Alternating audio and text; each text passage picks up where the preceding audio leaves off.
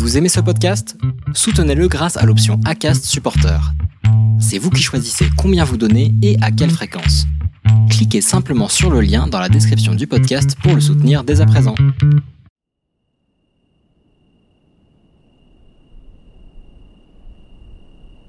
Si je me sens soit agressé euh, par une parole, par un acte, par du monde, par une odeur, par une vue, par euh, des sons, euh, ouais, par enfin, tout ce que les sens, tout ce dans quoi les sens rentrent en jeu. HS, c'est une série d'entretiens avec des gens comme vous et moi qui un jour ont pointé du doigt certaines caractéristiques de la douance en eux. Pourquoi se reconnaître hypersensible? Se savoir comme tel est suffisant? Faut-il se faire tester au risque de perdre d'illusoires illusions Comment vit-on avant d'identifier ces caractéristiques Que se passe-t-il quand on décide de passer un test qui prouverait qu'on est un haut potentiel Et que vit-on une fois qu'on sait qu'on l'est Ou pas Merci d'écouter HS, le podcast situé à l'intérieur d'un hypersensible. Ou pas. Avant, j'aurais presque utilisé le terme de d'incompréhension ou de souffrance, et maintenant je dirais celui de force. Je pense que la part essentielle de l'hypersensibilité, chez moi, elle se traduit par une émotivité artistique, essentiellement, et surtout musicale, et donc surtout auditive. Une rencontre m'a permis de le comprendre, m'a permis de mettre un mot euh, sur certaines choses que je jugeais soit irrationnelles dans mes comportements ou mes idées, ou même mes réflexions, enfin plus mes réflexions d'ailleurs et mes idées que mes comportements, parce que j'arrivais quand même à limiter mes comportements. Euh, qui pouvaient être particuliers. Donc, si par exemple j'ai l'impression d'avoir fait quelque chose qui a fait souffrir quelqu'un, je pourrais euh, sans arrêt remuer, remuer, voire ne plus endormir, voire envisager différentes solutions. Pourquoi est-ce que j'ai fait ça? Comment je l'ai fait? Qu'est-ce que j'ai fait? Qu'est-ce qui n'a pas été? Et euh, alors j'ai même envie de dire que parfois en fait l'hypersensibilité elle peut se traduire par l'inaction totale. Parce qu'on n'a pas envie soit de blesser, soit qu'il y ait un souci quelconque, soit de faire du mal.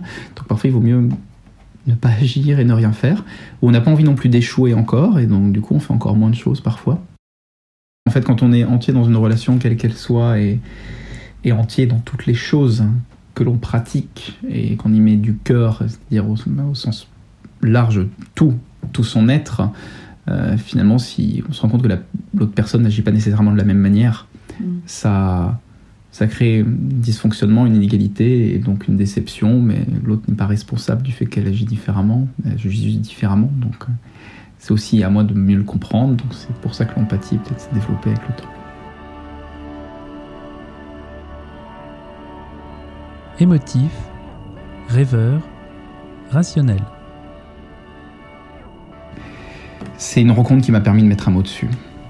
Quelqu'un qui me connaissait très bien, qui m'a pas mal cerné, et j'ai compris que par exemple réagir de cette façon à une situation ou réagir de cette façon à, une rupture ou réagir de cette façon face à la souffrance de quelqu'un ou avec une œuvre d'art ou au cinéma ou devant un bouquin, c'était pas nécessairement anormal mais que ça, ça portait un nom. On a passé des, des longues soirées à discuter, à, à échanger, à partager et je pense que ça m'a ça m'a permis de mettre des mots dessus, elle m'a donné des bouquins, elle m'a conseillé des bouquins que j'ai lus. C'est vraiment cette chose-là, ça s'est fait en douceur justement, et euh, a priori c'est ça, c'est des lectures et des discussions. Une différence euh, n'est pas nécessairement une mauvaise différence, et que il y avait plus de gens finalement qui me ressemblaient que ce que je pensais. Je pensais être un peu isolé, mais en fait au fur et à mesure de rencontres, je me suis rendu compte que c'était pas le cas. Et que j'ai appris peut-être aussi à force de maturité à faire avec, accepter euh, sans nécessairement euh, perdre du temps en fait euh, pour analyser mes réactions ou pour analyser mes, mes comportements. Oui, c'est devant le vraiment le rapport artistique qui a beaucoup changé. Le fait d'idéaliser, bah, c'est alors de façon très souvent le cliché, c'est qu'on dit oui il est artiste et donc rêveur. Alors évidemment, il y a une part de rêverie dans, l'art, mais il ne faut pas oublier qu'il y a aussi une part de rationalité très forte. Donc on peut être en même temps, et je pense que c'est ça presque le paradoxe, on peut être, Hmm. pour le dire, hypersensible, mais très, en même temps très émotif, très rêveur, mais parfaitement rationnel aussi. L'hypersensibilité en partage. En fait, l'entourage ne connaît pas forcément euh, cette chose-là, ou alors ce qu'une partie de l'entourage a dit, c'est que c'était finalement très à la mode de se définir en tant que tel maintenant. Mais l'entourage proche, après, en fait, finalement, euh, me ressemble quand même beaucoup aussi. Donc c'est perçu comme étant euh, quelque chose qui, que nous partageons, en fait, euh, tout simplement. Et ma mère l'est euh, très clairement, donc euh, c'est peut-être pour ça aussi que maintenant j'arrive mieux à, à la comprendre et à lui parler, euh, ce que j'arrivais pas à faire par exemple il y a 5 ans. Mon père le comprend pas du tout par contre lui. Il y a des choses qui, on l'a vu justement pendant les vacances encore plus, euh, que j'ai passé avec lui. Il a du mal à le comprendre, il n'arrive pas. Il n'arrive pas non plus avec ma maman. Euh, et mon frère, euh, finalement, il n'y a aucun dialogue, donc j'arrive pas vraiment à savoir comment il le prend et comment il le comprend. Mais lui en est certainement aussi un. Et c'est même presque une quasi-certitude maintenant le concernant. Euh, mais pas, sans dialogue, j'arrive pas vraiment à savoir quel est son ressenti. Le test, cette vieille connaissance. Je crois l'avoir passé petit, en fait, à l'école primaire. Après, euh, après qu'un instituteur euh, ait dit à ma mère qui, qui soupçonnait quand même euh, énormément la chose et qu'il fallait le passer avec la psychologue, euh, une psychologue qui lui avait été conseillée. Je crois qu'on avait fait une sorte de pré-test, mais qui permettait pas, je, crois- sais pas, pas le grand rendez-vous, parce que je crois que quand même les enfants, ça dure une heure ou une heure et demie, c'est assez long. C'est pas le wise, mais je crois que c'est assez long. Et on avait fait la première partie. Après, la psychologue lui avait dit il faut un deuxième rendez-vous. En fait, je crois qu'elle avait repoussé parce qu'elle avait. Comme elle, ça lui était arrivé enfant, parce qu'elle, elle avait été diagnostiquée enfant. Je crois qu'elle n'avait pas envie que le traitement soit différent de par cette particularité. euh, parce qu'elle voulait pas. qu'elle avait peur peut-être de l'engrenage qui pouvait, pouvait suivre, comme l'enseignant qui nous dit euh, il faut aller dans notre établissement, ou l'enseignant qui dit il faut le traiter différemment parce que. je pense qu'elle avait envie d'intégrer une scolarité parfaitement normale. Et... Alors je souhaiterais le passer, oui, malgré le fait que qu'on m'ait pas mal mis la pression, qu'on ait pas mal insisté. Mais toujours pas récemment, en fait, pour plusieurs raisons, parce que souvent, euh, dans certains cas, on repousse toujours les échéances, parce que c'est procrastination, c'est quand même un marqueur aussi qui est, fort. Et euh, en fait, j'ai l'impression que quand je vais passer le test, j'ai en même temps peur d'être déçu d'être déçu de découvrir quelque chose que, que j'attendais pas forcément. Et j'ai peut-être peur d'être déçu aussi ou d'être blessé, j'en sais rien, ou c'est pas une certaine forme d'incompréhension sur le fait que je découvre. euh, je sais pas, j'ai- peur en fait parce que j'ai l'impression qu'on est sondé aussi. Et parce que passer une. Je crois que le test, c'est pas uniquement un test, il y a aussi un entretien avec la psychologue et c'est quelque chose de lourd. Et j'ai toujours la peur d'affronter un autre regard sur le sien. Alors euh, qu'il y a des petits tests qu'on peut faire, mais qui n'ont aucune, aucune réalité scientifique en fait, aucune vérité scientifique, mais c'est les seules choses que j'ai faites. Et en fait, euh, comme je l'ai dit à une amie très proche qui, elle, s'était mise il y a- deux ans en fait, euh, elle, elle avait intégré, bah, je crois qu'elle a intégré Mensa il y a 5 ans, 6 ans, et en fait à 30 ans, parce qu'elle avait découvert justement cette différence et pourquoi est-ce que parfois elle se sentait pas bien, parfois elle se sentait pas bien entourée, ou elle se sentait à l'écart. En fait, elle l'a passé. Et depuis, on est très amis depuis cette période-là, et c'est elle qui m'a dit que je devrais le passer. Je lui dis, mais, mais ce que tu me dis est faux, de toute façon je le suis pas forcément, j'ai une forte sensibilité, c'est une évidence, mais je crois pas être, je crois pas être surdoué en quoi que ce soit. Et c'est pas sa théorie. Et elle me dit, je me suis jamais trompé. Ça fait trois personnes que, que j'enjoins à passer le test et ça fait trois personnes qui réussissent. Si mon- ma quatrième personne et mon échec, ça me tournerait quand même très fortement. J'ai peur d'aller peut-être la voir, lui dire, mais c'est pas ça, tu vois. T'as fait une erreur, mais elle, elle se sentait pas bien dans sa vie.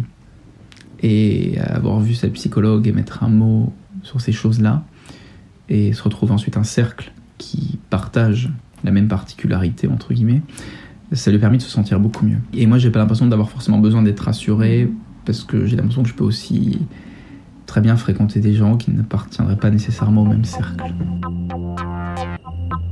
Mieux se connaître, mieux s'accepter. Je pense que le problème essentiel, c'est ce que je faisais surtout, c'était de, de tout garder jusqu'à un point de rupture parfois. Mais je, comme je suis pas un tempérament violent, c'était jamais de la violence, comme c'est le cas de certaines personnes dans mon entourage qui peuvent avoir des comportements violents aussi à, à force de à force d'accumuler. Mais ça pouvait être euh, ça pouvait être presque une violence verbale envers d'autres aussi. Enfin, c'était- donc j'ai appris à extérioriser en fait, à extérioriser plus souvent ou à ranger dans un coin, évacuer, recycler les pensées. J'étais un enfant euh, qui, qui était très très très énergique, extrêmement hyperactif. Bon, pas dans le cadre du cours, mais à l'extérieur, j'avais une question pour tout, pour chaque chose. J'avais un besoin perpétuel de toucher tout ce qui existait autour de moi. Il fallait que je touche l'objet pour comprendre comment il était. Je veux dire, quand je voyais une matière, mais même maintenant, en fait, je vois une matière quelconque. En fait, j'ai besoin de la toucher parfois parce que, je sais pas, ça a l'air mou, ça a l'air souple, ça a l'air dur, ça a l'air doux, ça a l'air rugueux, mais quand j'étais enfant, il fallait que je touche, en fait, tout le temps. J'avais une question qui suivait une question, qui suivait une autre question. Et c'était très très pénible hein, pour mes parents. Mais ma mère l'a accepté assez bien. Et elle arrivait à être plus patiente. Je me souviens par exemple que mon père pour répondre. Euh, quel euh, genre de famille euh, Alors ben, des parents mariés, enfin pas mariés, qui sont mariés beaucoup plus tard, mais qui étaient ensemble, avec un petit frère et un grand frère qui était le premier fils de mon père d'un premier mariage, dans une famille de classe moyenne, euh, dans un appartement euh, plutôt confortable, euh, dans un quartier un peu difficile, à Paris, dans le 19e arrondissement, à Stalingrad, mais dans, dans une cellule familiale équilibrée, sans grande. voilà, sans excès. a priori, ça s'est bien passé. Alors après, je suis allé à l'université en musicologie, en Sorbonne, je crois qu'on dit ça, pas à la Sorbonne, à Paris 4. J'étais au CRR de Paris, euh, en parallèle à mes études euh, de musicologie, euh, pour continuer en histoire de la musique, analyse, écriture, etc. En parallèle à mes études, je travaillais en collège et j'ai beaucoup apprécié l'expérience et finalement j'ai passé les concours de l'enseignement et ça fait 8 ans que je suis professeur d'éducation musicale en collège-lycée.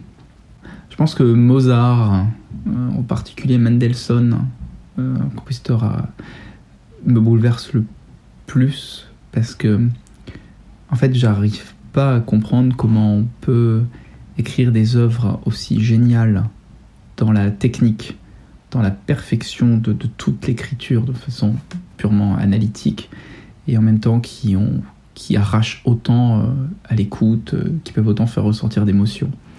Et c'est en même temps cette association de la perfection de l'écriture et de la beauté de chaque thème, de chaque mélodie qui est admirable. Et les personnages qui ont écrit ça sont des personnages qui, les deux, sont intéressants dans leur parcours parce que, bah, je sais pas, tous les déséquilibres euh, de la vie de Mozart sont en même temps très fascinants.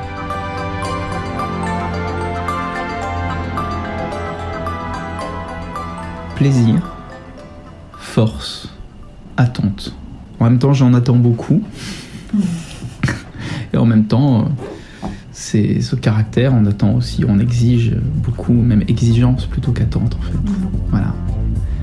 Une certaine exigence vis-à-vis de soi, vis-à-vis des autres. Et pas que vis-à-vis des autres en fait, soit avec les autres. Merci d'écouter HS, le podcast situé à l'intérieur d'un hypersensible. Ou pas.